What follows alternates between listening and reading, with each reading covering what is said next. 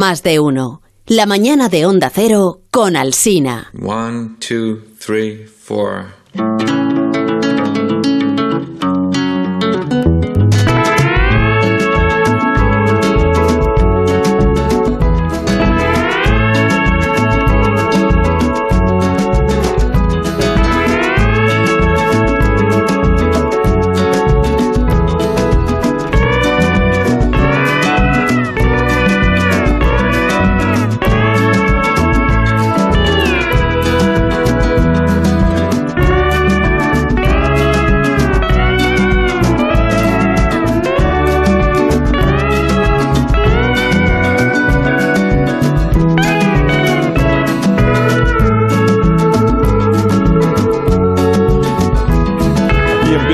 Cultureta de por las mañanas de los viernes en las emisoras de Onda Cero, donde así da más de uno en cadena hasta las doce y media.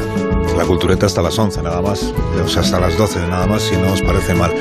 Eh, con Sergio del Molino. Buenos días, Sergio. Buenos días, buenos días. Y con Rosa Belmonte. Buenos días. Buenos días. Y con Rubén Amón. Sí, Hombre, perdóname, si lo vas a decir con una carga. Con Sergio del Molino, con Rosa Belmonte y con Rubén Amón. Sí. Y ya Vale, está. Y ya está. Pero cómo Ya va bajando, ¿has visto cómo declina?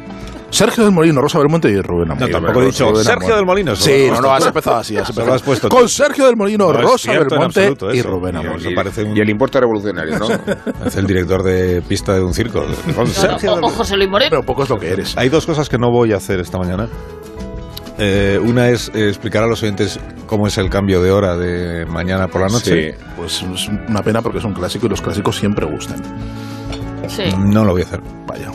No, ¿No? lo hacer, Venga. No, Venga, hombre. no, porque no me lo sé. Esto, esto- esto es como cuando, Que no me lo sé de verdad. No sé cuando Paul McCartney le piden Let It Be. quiero decir, o sea, Me ha dicho Marta García ayer. la- el resumen es que dura una hora menos el fin Dormimos de semana. menos. Pero es que veníamos de compartir. explicado así. Venimos de compartir. Esto a la audiencia le gusta. No, no dormimos ¿eh? menos. Dormimos lo que queramos. Claro, sobre todo porque es fin de semana.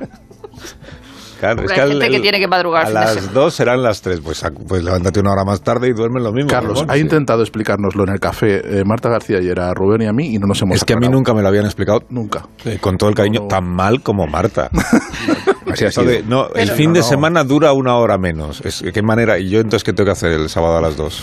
O a las tres, no sé a qué hora hay que cambiarlo. A las dos. Sí. A las dos serán las tres. Tú eres el soberano de tu tiempo, ¿no, Alsina? Tú mandas sobre el reloj, no el reloj sobre ti. Me parece que no. Eh, No, me parece Pero que de todas no. maneras, Da igual, Nunca porque lo- cambia. nunca lo había pensado. Te lo Déjame cambia automáticamente. déjame un minuto, ponga- nunca mejor dicho. Déjame que ponga cara de pensarlo y... Pero bueno, de todas maneras tenemos que pensar que No este es un entiendo. país donde todas las nocheviejas se explican los cuartos. Sí. O sea que... Y donde no se entienden poco. Se dice, no, Yo no, aún no no los se he aprende entendido. nada. Dile tú a Marta que explique los cuartos. Es que yo aún no los he entendido. Yo No. empiezo a tomarme las uvas antes de que empiecen las Y campanadas. no tú solo, sí. bueno, claro. el sábado, cuando sean... Si, si es que un poco da igual, porque el teléfono móvil te lo, Te lo cambia. cambia solo. Te lo cambias solo. Sí, es lo bueno. Si usted cuando se levante el domingo por la mañana a la hora que usted quiera, nota algo raro en su- a su alrededor, como que la gente cree que llega tarde a los sitios o pronto, lo que sea, pues em, estúdieselo entonces sí. Si ve que todo va normal, pues es que ha cambiado la hora adecuadamente su teléfono, su lo que tenga, el coche o lo que sea, y ya está, y todo va bien. Para mí Y ahora yo empieza creo que no hay mucho época- más que explicar. Si el lunes ve que está un poco más oscuro cuando se levanta por la mañana, pues es que no se levanta pronto, porque si se levantase muy pronto no notaría la diferencia. Si ve que, por ejemplo, a las 7 hay como luz de las 6 de la semana anterior, pues es que han cambiado la hora. Esta es la cosa. Y por la tarde creo que atardece más tarde, ¿no? Pues eso, parece tirando al verano. Es que no, imagino no, que sí. nos lo habéis estudiado. No, no, pero además a mí lo único que sé de esta época es que empieza la época en la que el, el reloj de mi coche va mal. Entonces cuando miro la hora en el reloj de mi coche sé que es una hora equivocada. Bueno, anochece más tarde, que es lo que nos interesa en general. Si hay algo que nunca hemos conseguido resolver, que es, y si por ejemplo hay un avión que sale de Madrid a Tenerife Hmm. el sábado a las 2 de la mañana, No hay aviones. a eh, esa hora. ¿a qué hora llega el, el avión? Esto es un poco como la vuelta al mundo en 80 días, ¿no? Cuando vuelve, iba a decir Es que Willy no hay Fogg, aviones a esa hora, es una manera de sacudirse la responsabilidad de resolver el Phileas Fogg. problema. Y gana, Bueno, y gana. Y esta es la primera cosa que no voy a hacer, hablar del cambio de hora esta mañana. Y la segunda que no voy a hacer es dejar de darle a Rosa Belmonte la oportunidad de salir en mi defensa. Sí, Anda, poco Eh, manipulado. mi defensa, sí. Sí, sí. Y, y venir a decir que para una generación a la que ella y yo pertenecemos, Claro. Amón ha decidido borrarse porque su primer recuerdo televisivo es al salir de clase. Bueno, A salir de clase, ¿pero qué dices? O Upa Dance. Pero, pero, por favor, yo, yo ya era adulto. pero Que para, no, que no, que no, que no, por favor. para que los no. que tenemos pues una que somos no. de una generación, eh, María Fernanda Dogón, grandísima actriz de Claro. teatro, es Sí. la que salía en la mansión de los Plavos. Claro, era Leocricia, en la mansión de los Plath, donde salía Sí. también Patuchas, Patuchas, que era era un señor que iba dentro de un monstruo muy feo, Sí, de color rosa y con la nariz muy Y aquí grande. había Juan Sebastián Plaf, ¿no era? Juan Sebastián Plav, sí, sí, Sí. sí. ¿No? sí. Ah, tú también sabes de eso. Pero ¿cómo no voy a saber? Se me ha, se, se me ha También despojado... sabes de eso. Como si Se me fuera ha Y, despojado. y- y luego, y luego tenemos que recordar que Valeriano Andrés, que era el protagonista masculino, es la voz de Herman Monster. Ah, mira, Germán La Monster. muy Mira, ves, es que peculiar voz de siempre Monster. sabe más que nosotros. Por Germán Monster siempre sí que me viene algo.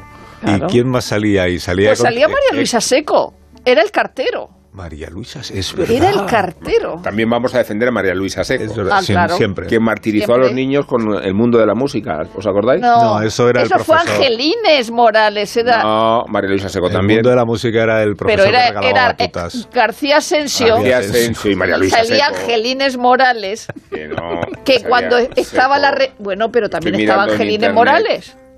Que eh, regalaba una batuta cuando el niño acertaba. Sí, hacía- Es verdad, sí. salía Luis Ricardo. Sí, y entonces... Era Pepe Carabias. Y entonces hubo uno- un, un concurso hubo eh, que decía García Asensio, niños, ¿cómo se llama el arte de pellizcar las cuerdas? ¡Pichicato! Chicato. Entonces un niño dijo, ¡pichacote! Bueno, eh, en aquel, en, a- en aquel entonces existía la revista Sal y Pimienta, que era una se- eh, revista satírica y muy bruta, y entonces hacían como comparaciones y decían que Angelines Morales era más fina que el pellejo de una mierda. A mí eso se me ha quedado para toda la vida. O sea, no solo habláis de otra época, habláis de, de, de- de de otro o- de continente. otro universo de otro paralelo. universo paralelo. O sea, es- Sí, pero entonces es que Luis Ricardo, o sea, salía O sea, en la mansión de los Plaf y luego tuvo Es que había un globo, dos globos, tres globos, que era un Complicadas son gran, las infancias, sí. era un gran contenedor, un globo, dos globos, tres y globos. eso con, con, con una sola televisión, que si hubiera Claro. habido siete, imagínate. Pero lo aprovechamos muy bien, como del cerdo. Bueno, pues hasta aquí, Hasta aquí esta evocación nostalgia. de, de María Fernanda. Nostalgia y-. No, siempre será mejor eso que co- eh, evocar a Luis Roldán otra vez. En fin. Que os estaréis preguntando dónde está Nacho Vigalondo. Ah, no os lo habéis preguntado. Bueno, pues entonces ¿Sí? No Sí, yo la verdad que sí. Bueno, a, a Willy le hemos dado libre porque ha pedido un día que necesitaba dos propios y se lo hemos Sí, concedido. está con la mudanza. Sí. Y eh, Vigalondo, eh, mm, luego, luego vemos qué ha pasado con él, que tampoco. Que igual está atrapado en un museo. Esta es Un una museo. manera de dar pie a esta pregunta que ahora os voy a plantear. Hace más o menos 50 años, recordamos, Estas primeras secuencias corresponden a los trabajos de preparación del Museo de Figuras de Cera, inaugurado en Madrid y en el que figuran una serie de personajes que fueron o que son famosos. En una especie de almacén se iban depositando los maniquíes que en su día habrían de convertirse en Uzcudun o en Belmonte, en Cervantes o en Goya, en Ramón y Cajal o en el Dr. Fleming. eso es. Finalmente las figuras de cera y yeso empezaron a posar como sus homónimas de carne y hueso. Foco mima a su doble, mientras los demás componentes del equipo que venció a Rusia contemplan a los visitantes que empiezan a llegar. El elemento de Rusia lo hemos incorporado porque es como una fecha de actualidad. Para de hablar de. El, necesito una música distinta a esta para hablar del el Museo de Cera y del aniversario del Museo de Cera. Este nodo que han escuchado ustedes está fechado en un, un 20 de marzo. El Museo de Cera de Madrid abrió sus puertas un 14 de febrero de 1972. 1972. Y hemos leído esta semana en el Confidencial. Formo parte de los niños a quienes traumatizó la visita al Museo de Cera. No solo por el aspecto irreconocible y hasta caricaturesco de los personajes desamparados que allí se alojan, sino por el espanto y el sensacionalismo de las salas más siniestras. La trama criminal del Expresa de Andalucía era una de ellas, al igual que la imagen del Andrú cocinando a una de sus víctimas. El contexto gore se generalizaba en los clásicos de terror, Drácula, Frankenstein, tanto como se resentía en la truculencia de la sección taurina. Allí tuve noticia de la muerte de Manuel Granero, víctima de una cornada brutal en el ojo derecho que el Museo de Cera exponía con toda su crudeza. se observa el toro de Veragua, poca pena, acorralar al torero valenciano y reventarle el cráneo atravesándole la cuenca ocular. Mana la sangre con abundancia tarantiniana. Pero la elocuencia de la escena en tamaño real no alcanza la vivencia que asegura haber experimentado Nacho Vigalondo. El cineasta, escribe el autor de este texto, cuenta haber visitado el museo con unos amigos a título iconoclasta, que es la única manera de hacerlo, y recuerda que el pitón de poca pena estaba provisto de un mecanismo automático, gracias al cual entraba y salía en el ojo de granero como una barrera. Sí, este, este texto es, Sí. es de Amón. Pero lo mejor es el final. No, no, lo mejor es el final que te, has- te, te- te lo has A que no te atreves a leerlo. No te atreves. No tengo aquí el final del, del texto. No pero te lo voy a atreves, buscar te lo paso yo, te lo paso yo ahora. Atendiendo a este desafío que habéis Sí, hecho. Te lo digo yo. O sea si que es posible que Nacho Vigalondo hoy se encuentre en el Museo de Cera disfrutando allí de... A vosotros tampoco os gusta el, el Museo de Cera, ¿no? Es- A mí lo que más me gusta del Museo de Cera ha sido leer, tener la po- ocasión de leer el final de ese artículo que has citado de Rubén Amón, Sí. que creo que debería, de- debería pasar a la historia de, de la Pues escatología. eh, yo creo que tenemos que hacer una hacer memoria de Gonzalo Presa que, que mu- murió el día 13 o 12 de, de marzo, es decir, hace, hace nada y además mm, fue una enfermedad fulminante. Y Gonzalo Presa ha sido el gran artífice de los últimos años del Museo de, de- de Cera. Es decir, él está desde, estaba desde 1990 y de hecho un día le dieron el premio al mejor gabinete de prensa. Es decir, lo que ha hecho. Gonzalo Presa por, por el, el Museo de Cera no lo ha hecho nadie en ningún gabinete de prensa. O sea, él Sí, de pronto hacía noticia de sacar a Marichalar, Sí, de hay- cambiar a Urdangarín de, de la familia real a los deportes. O, o- o ponía a la Preisler con Vargas Llosa, que no estaba con Vargas Llosa. Es decir, él ha sido el mayor, el mayor, el mayor eh, eh, eh, publicista de algo para lo que ha trabajado. Es decir, y, eso, y, y el Museo de, de Cera ha sido algo gracias a él. Es decir, nosotros estuvimos hablando en una cultureta hace poco de, de Madame Tussaud, que era una señora diminuta. Bueno, un libro estupendo, ¿no? Pero es verdad que el, que el Museo de Cera, pese a todo lo que nos riamos, a que no se parezca a ninguna figura, a nadie, nadie, o sea, a- a- hay que recordar que Eso Gonzalo Presa ha hecho que hablemos del ver, Museo es de verdad Cera. que es un museo privado, ¿no? Eh, ubicado en un centro de- en el centro de Madrid, en la, en la Plaza de Colón.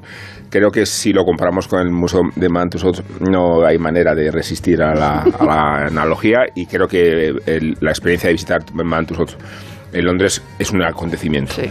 Y creo al mismo tiempo que, eh, en cambio, este museo tiene un aire entrañable para quienes Sí. hemos crecido con él. Y es verdad que, como dice Rosa, se ha convertido en la Cámara de Justicia, donde el, el propio museo decide quién tiene derecho o no tiene derecho a, a seguir viviendo entre las salas, ¿no? Eh, Más allá de las últimas incorporaciones. O sea, si Nadal se viera... No sé si llegó a estar en su inauguración. Es que no hay... Perdón, no hay- perdón, no ¿qué me, río, pasado? no, no me río. de- ¿Tienes un chiste me- privado? Rubén Juan, Me no. acaban de pasar el final de tu artículo. No pienso hacerme eco de él en Le he ningún pasado- caso. Yo tengo una el- reputación que mantener. Yo no puedo hablar de criadillas en- así En la- como... en- no, que no, que O sea, no, no ha aceptado el reto, no ha caído no, en el reto. El que quiera que entre al confidencial... Claro. O sea, ahora entiendes, pague lo que- ahora Vale. entiendes por qué, por qué el artículo es de pago, lo entiendes. Sí, O sea, sí, por eso. no, o bueno, sea, es, no, muy no. elevo- es muy subido, ¿no? De, pero, ¿lo puedo contar, no? Ah, sí, por Bajo favor. tu responsabilidad. A ver, porque estamos en el centenario de Granero y entonces eh, el toro poca pena le perforó el ojo. Y ese día, esto es muy cultureta, estaban en los toros Hemingway y Josh Bataille. Y entonces el filósofo escribió después un, un relato que se llamaba Historia de un ojo. Y en el relato cuenta que la protagonista de su propio relato, Simone, o Simón, eh, excitada por lo que está viendo, se introduce en la vagina los, los, las criadillas de un toro de Lidia Enseguida hacemos una pausa. y cuando se produce el momento de la cornada, que es una penetración del pitón en el ojo, pues eh, Simón alcanza el orgasmo. Pero esto lo contaba George Bataille.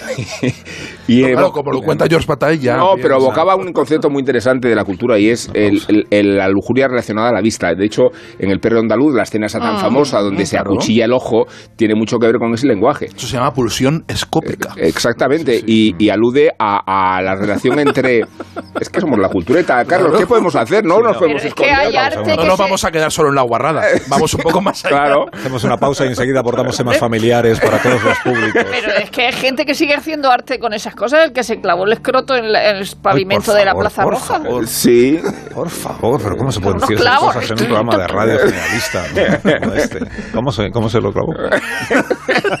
Ahora fuera de micrófono. Ahora, Como el clavo, la película pero de hay cine que ser español. muy contorsionista para clavarte un No sé, el escroto. hombre estaba sentado desnudo y se veía así con las piernas un poco abiertas como se lo clavaba. No se preocupen padres y madres de familia, enseguida hablamos de ET y de encuentros en la tercera fase, en fin, de temas Sí. un poco más fáciles de asumir y de. A la vuelta hablamos de Steven Spielberg. Más de uno. La mañana de Onda Cero con Alsina. Más de uno en Onda Cero, donde Alsina.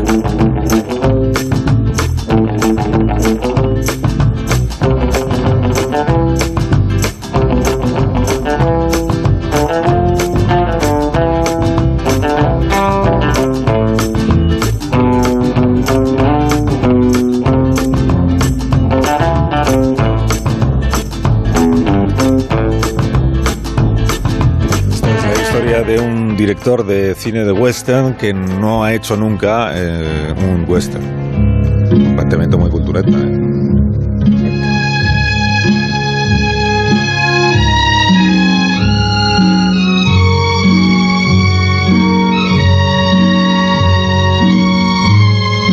director de western, aunque no haga western, necesita antes que nada aprender a colocar el horizonte. Entré en su oficina y John Ford estaba allí sentado con sus enormes botas encima de la mesa. Y me dijo, así que tú quieres ser director de cine. Sí, señor, respondí yo. Creo que estaba tartamudeando. Me dijo entonces que mirara los cuadros que tenía en su oficina. Eran cuadros como del oeste. Dime qué ves en ese de ahí. Pues veo, veo un indio y un caballo. No, no, no, no. ¿Dónde está el horizonte? Así que señalé al horizonte y me dijo, no, no lo señales, dime dónde está el horizonte. Volví a mirar el cuadro y le dije que estaba muy abajo en el cuadro. Y en ese otro cuadro, ¿dónde está el horizonte? Miré arriba y respondí, pues muy arriba del cuadro. Y me dijo, vale, ahora ven aquí. Así que me acerqué a su mesa y me dijo, cuando sepas darte cuenta de que poner el horizonte abajo o arriba del plano es mucho mejor que ponerlo justo en el medio, entonces quizás puedas ser director de cine. Y ahora lárgate de aquí.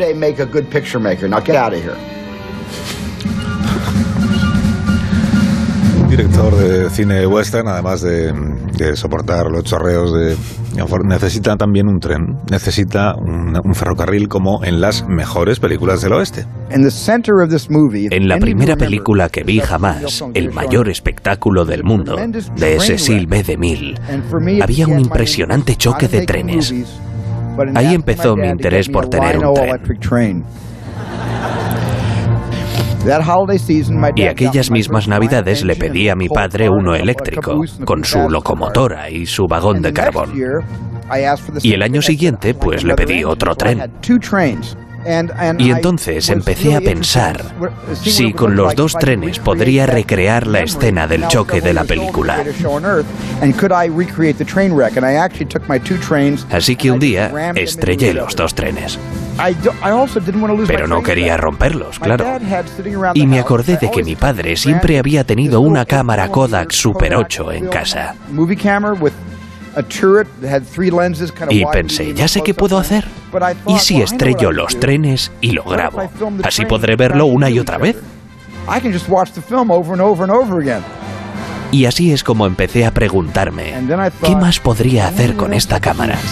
Y así es como me convertí en director de cine. Y por último, un director de cine western, aunque no haga western, necesita eh, secarral, necesita desierto y necesita arena. Cuanta más, mejor. Programaron Lawrence de Arabia en mi ciudad de Arizona. Fue un bombazo. Proyección en 70 milímetros, sonido estereofónico. Y cuando la película acabó, yo ya no quería ser director de cine. El listón estaba demasiado alto. Pero me impresionó tanto que vi la película una y otra vez. Volví al cine a la semana siguiente y a la siguiente después de esa. Y me di cuenta de que no había vuelta atrás. Iba a ser director de cine o iba a morir en el intento.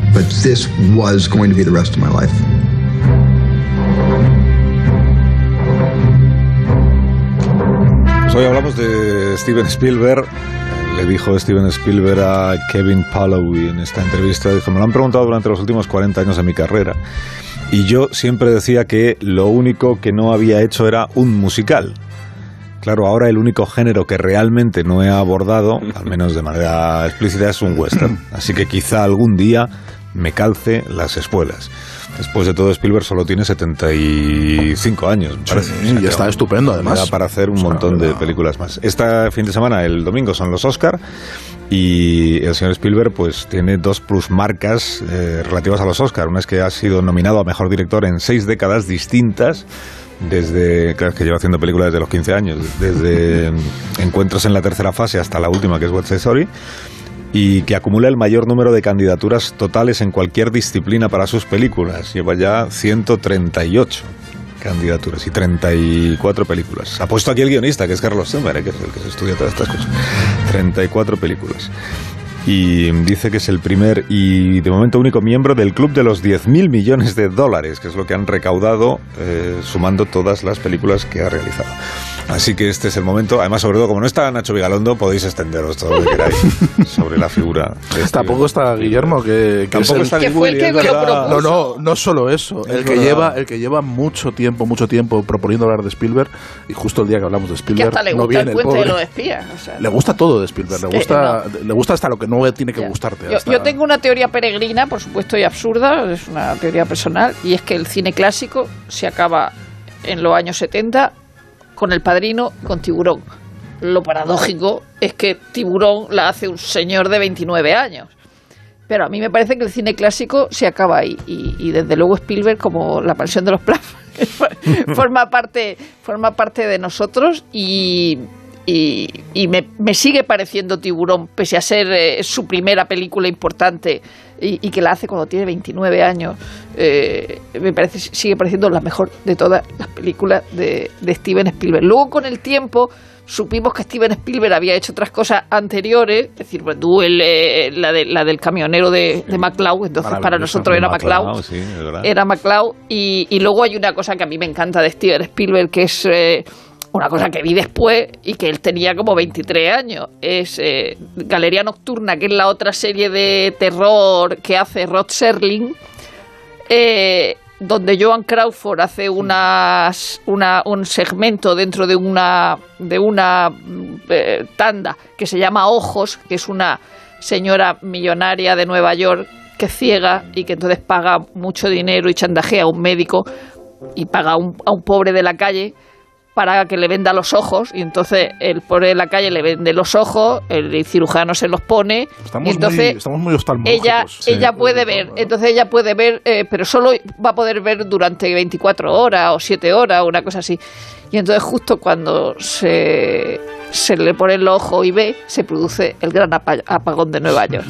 y el director es Steven Spielberg y cuando llega Steven Spielberg, que tenía 23 años o 22, Joan Crawford dice, pero, pero, pero ¿cómo va a ser este el director? Este, este, como mi nieto, ¿esto qué es? ¿Esto qué es? O sea, que, que desde muy jovencito ha hecho cosas que siguen eh, estando en nuestro corazón. Y que siguen asombrando, porque con, con, sin, ninguna, sin ningún problema dirigió a Joan Crawford, no se, no, se intimidó y además él, él dice en el documental del cuando han salido algunos de los, de los cortes de, la, de, de Steven Spielberg de la introducción, eh, que es un documental estupendo que se hizo en, la, en, en HBO hace, hace 4 o 5 años, eh, él, cuenta que el secreto es no tener miedo. Es decir, mm. cuando, tú estás, cuando tú estás en un set de, rodaje, eh, lo que tienes que hacer es plantarte y ser la autoridad y ya está, aunque seas un pipiolo de 22 años delante de Joan Crawford, ¿no? Dice, tú tienes que estar aquí y no puedes arredrarte, no puedes... Porque entonces dice, en el momento en el que te vean dudar, estás perdido. Dice, en el momento... Huelen el miedo. Se te comen, huelen el miedo. Entonces dice, lo que tienes que hacer aquí es plantarte. Y se planta desde los 22 años. Y la verdad que, o sea, a, mí me gusta mucho eh, Spielberg. Yo no, yo no diría que, que Tiburón es, es, su mejor película porque es un poco hacerle, hacerle de menos. A mí me gusta mucho el primer Spielberg. O sea, el primer Spielberg hasta, hasta, los años, hasta los años 80, sí, sí. sí, que, a mí me gusta. Lo sé que, También ET. no, no, no. A mí ET, ET, me encanta. O sea, ET me parece una, una maravilla. Y, bueno, Indiana Jones, que yo creo que es el quiebre a partir del cual empieza a hacer, hacer otras cosas y empieza a ser. Mira, música otro... de tiburón, qué maravilla. es maravilloso. Pero esa primera parte, de esas, esas primera, ese primer Spielberg de, de, tiburón, encuentros en la tercera fase, luego ET, que es un eh, Spielberg muy autobiográfico, donde está metido en tiburón menos, pero en el, en el Diablo sobre Ruedas, que es la película más destacada de un montón de telefilmes que hizo en, a, finales de los 60 y, en los, y en los 70, eh, realmente está contando su, su vida y está reflejando un montón de, de traumas de infancia. Y, es verdaderamente precioso leer eh, esa primera parte de su obra en esa clave, en clave autobiográfica, ¿no? en clave de, de, los niños solitarios, del niño que él explica siempre eh, con, con, la idea de un niño que está eh, viviendo un divorcio y que, está, y que es muy solitario y que está muy perdido. Dice, ¿y qué, qué puede pasar en la vida de ese niño? Eso dice Steven Spielberg. ¿Qué puede pasar en la vida de ese niño para que se le arregle o para que, en fin, las cosas vayan de otra forma? Dice, pues lo único que puede mejorar la vida de ese, de ese niño es que aparezca un extraterrestre y sea algo suyo. Es que se lo la vida. Dice, vamos a hacer eso. Es que de hecho, mira, Sergio, la... yo, yo he entrevistado una vez a Spielberg. En su cocina. Y, no, no en su cocina, pero derivada de la película de la cocina que es Ice White Shot, que él mismo produjo. Ah. Y además, eh, aunque no fuera muy conocido, él era íntimo amigo de Kubrick y mantenían un vínculo de extraordinaria fertilidad. Y lo que dices de la familia es la explicación de muchas cosas, porque él tiene la noción de que la familia es la célula principal de la sociedad y contaba en, esa entrevista el escrúpulo, la liturgia con que él los domingos por la mañana y durante el día concitaba a toda su familia y los obligaba, entre comillas, a hablar, a que mantuvieran conversaciones, a que la familia fuera ese espacio casi de reflexión de, la misma sociedad. Y su cine se dedica específicamente a la familia. Digo como, como espectador, todo lo polifacético que lo conocemos y con todas las derivadas. Hay películas eh, de entretenimiento fabulosas, las hay durísimas. No hemos mencionado todavía Color Púrpura, que para mí es su mejor película. Está haciendo está produciendo un musical eh, sobre lo que decía que no. Bueno, pues la, a mí, el Color Púrpura igual es su peor película. Bueno, pues para mí me parece, ah, a mí me parece la mejor. Y digo, eh, esta idea que está en el embrión de todo su cine está en realidad presente en El Diablo sobre ruedas, porque hay una especie de planteamiento del bien contra el mal en todo el cine de Spielberg, del bien contra el mal, eh, con, con una, además siempre con una expectativa mm, optimista. O sea, yo creo que Spielberg es un optimista de la, de la vida y de la sociedad, pero juega mucho en la dialéctica esa del enemigo que nos acecha y de la forma de sobreponernos a él. Es más, él da una vuelta de tuerca a, a, la novela de Wells cuando hace La Guerra de los Mundos y se concede un final sensiblero de reunión familiar que es una especie de obsesión, o sea, que la familia no se disgregue, ¿no? que la familia siga unida. Y, hasta cuando no está en, el guion, porque no puede estar, porque ese final no es de Wells, hmm. eh, él, lo, él, lo, coloca. ¿no? Y, yo creo que esta pugna del bien contra el mal define por completo toda su personalidad, toda su idiosincrasia y todo su cine. Eh, yo creo que la peor película de Spielberg, eh, bueno, seguramente es Caballo de Guerra, este Warhorse, que, que es una película fallida, y otra mala película de Spielberg es, es Amistad. Eh, 1941, ah, cuando quiso hacer comedia. Sí, pero, pero si tomamos nota. Amistad es la peor. Sí, pero si, si, tomamos nota de las obras maestras, cuidado que se nos amontonan, ¿eh? No, no, es, es, excepcional. Pero es que lo y, excepcional.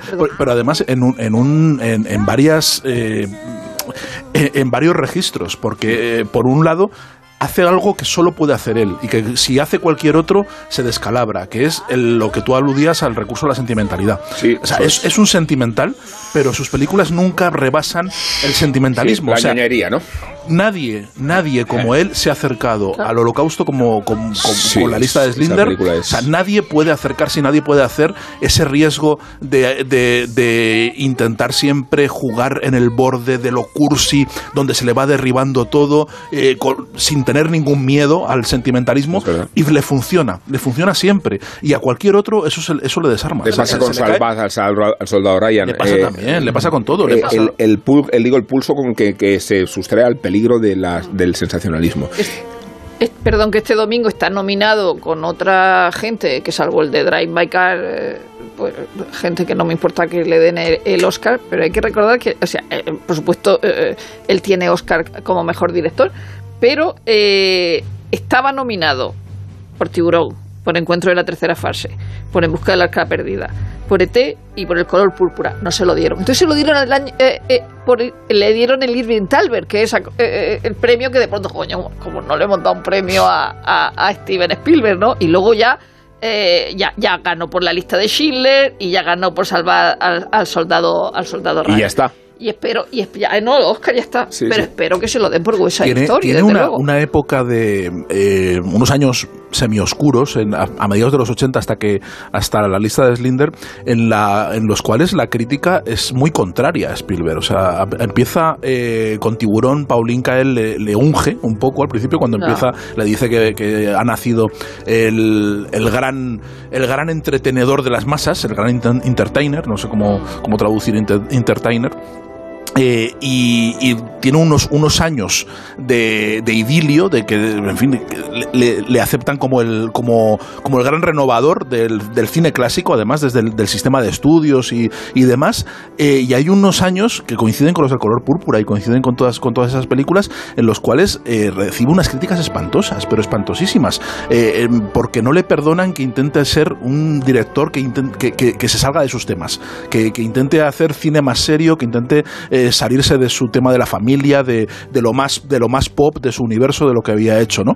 Y entonces llega a la lista de Slinder y a partir de ahí se convierte en otra cosa. Es, o sea, en, la, en, la, en, la valoración crítica, ¿no? Se convierte eh, en, un gigante del canon a partir de ahí eh, y, creo que era un artista mayúsculo. Pero detrás de la lista de, de, Schindler, aparte de la película que hemos visto, que tiene esa parte final con los verdaderos eh, víctimas del holocausto, bueno, por lo menos por las que están vivas, es verdad que él, como, como Claude Lanzmann o como otros grandes historiadores, tiene grabación, tiene la mayor parte de las grabaciones de supervivientes del holocausto, o sea, que se ha dedicado a eso, que no tiene nada que ver con la ficción. En la Fundación SOA, la Fundación SOA que creó con los eh, royalties de la película, se dedicó a financiar eso.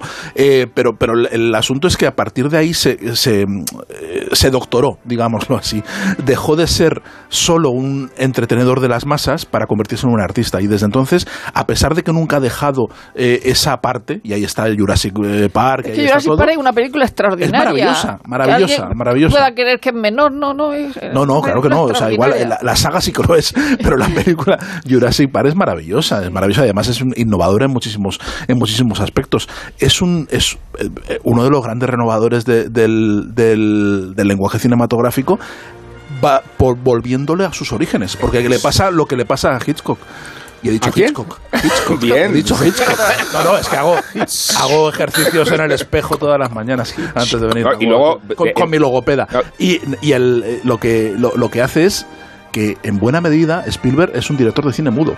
Sigue siendo un director de cine mudo. Tú puedes ver, y eso lo, lo decía, lo dice Scorsese en el documental, dice, yo a veces me pongo las películas de Steven sin sonido. Dice, solo para ver las imágenes, dice, y se, y se siguen perfectamente. Puedes suprimir todos los diálogos y la música y, la, y, sigues las películas. Sí, pero no le quitemos a John Williams de su alianza, porque, entonces, porque, entonces, la banda sonora de nuestra vida se, empieza a hacer aguas por todas partes, incluso todas las películas que produjo más allá de su propia obra, ¿eh? porque él marca una época. Mm está ah. haciendo inventario de las que hay eh, y os menciono Poltergeist, El secreto de la pirámide, El regreso al futuro, Los Goonies, o sea, todas las produce él, incluso produce las obras maestras, o, por lo menos mis películas favoritas de Clint Eastwood que no recogió el Oscar por ellas, podía haberlo hecho por eh, Cartas de Iwo Jima, por ejemplo, ah. o por Bandera de nuestros padres, películas en las que se ha involucrado como productor y que demuestran cuáles son sus sensibilidades y su capacidad de, y su influencia. O sea, yo creo que si hablamos de un cineasta en absoluto, Este es Steven Spielberg en su dimensión popular, en su dimensión taquillera, en su enjundia estética. Oye, Nacho Vigalondo, aunque no está aquí porque no sé por qué. Está en el Museo de Cera. Está en el Museo de Cera, pero sí ha querido hacer su aportación a este programa sobre Steven Spielberg y nos ha dejado grabado, bueno, a Zumer le ha dejado grabado este mensaje que quiero compartir con vosotros. Mira, Zumer, eh, siento mucho no poder acudir al programa para hablar de cine porque estoy haciendo cine, pero bueno, aquí te mando mis intervenciones y luego tú las pones donde cuadren, ¿vale? Venga. Buenos días, don Carlos. Un placer estar aquí con vosotros, como siempre. Muy natural. Efectivamente, Sergio, Spielberg ya ha hecho suficientes películas perfectas y ha marcado época como nadie. Ya no tiene la responsabilidad de cambiar el rostro del cine una y otra vez. Efectivamente, don Carlos, muy de acuerdo. Excelente anécdota, don Carlos. Lo que no pienso aceptar es que el remake de West Side Story ensombrezca a la película de Robert Wise por actualizarla tecnológicamente y renovar su sentido político. No. Rubén tiene toda la razón del mundo, como siempre. 1941 es una película reivindicable. Por otro lado, hay gente que le habrá recomendado ver Ready Player One y yo, pues yo no pertenezco a ese grupo de gente. Rosa, Rosa, madre mía, pero qué fuerte eres, qué bestia. Pero ¿cómo, cómo puedes decir eso del color púrpura? Es que, madre mía, no puedo. Si lo ha dicho Sergio. En efecto, en efecto, don Carlos, en efecto. Para nada, Guillermo. O sea, para nada comparto esa opinión sobre el puente de los espías. Exijo que te retractes ahora mismo, por favor. Un beso a todos. Perdonadme que se nos ha olvidado trocear las intervenciones de Nacho, pero bueno, ya quedado claro. Tampoco. Pues no está de acuerdo con lo del puente de los espías. Es que al no estar Guillermo esa película no, no podemos tratarla. Sí, porque es al único al que le parece una gran película. ¿no? sí. pero, pero, con Spielberg, incluso las que son flojas, claro. pero por supuesto. Están bien. Sí, están bien. Está, es, echas una tarde estupenda con Always, acuérdate de Always, que, que, por lo menos sale Audrey Hepburn. no hemos mencionado Múnich, que es una magnífica Múnich, película. Incluso Lincoln es una eh, magnífica película. Mm. Monique, que no le gustó nada al gobierno israelí. No, ni, a, ni, a, ni a la, palestina. autoridad palestina, lo cual quiere decir que era buena, porque no le gustó a ninguno de los dos extremos. bueno, un minuto, que tengo cosas que contar a los oyentes y enseguida retomamos la cultureta de por las mañanas de los viernes aquí en la cadena de Onda Cero.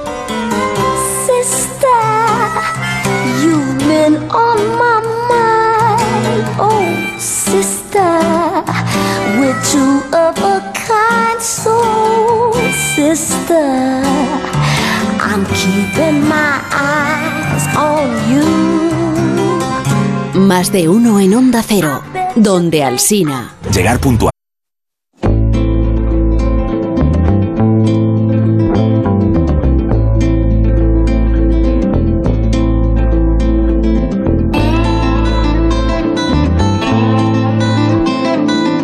Más de uno en Onda Cero, donde Alsina.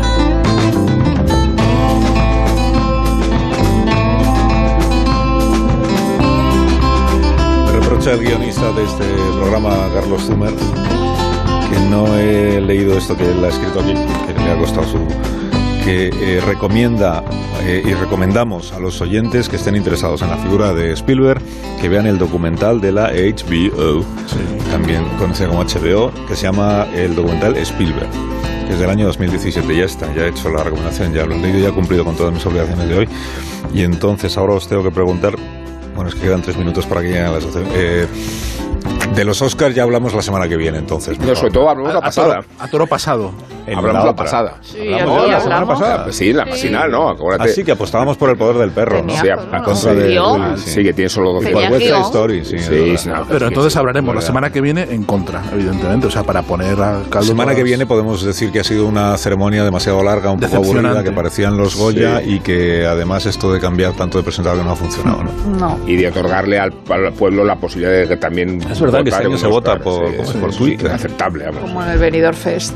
Son también. Bueno, no, que no es eso, que eh, ya de los Oscar el, el, domingo por la noche, José Luis Salas eh, les ofreció un programa especial aquí en Onda Cero.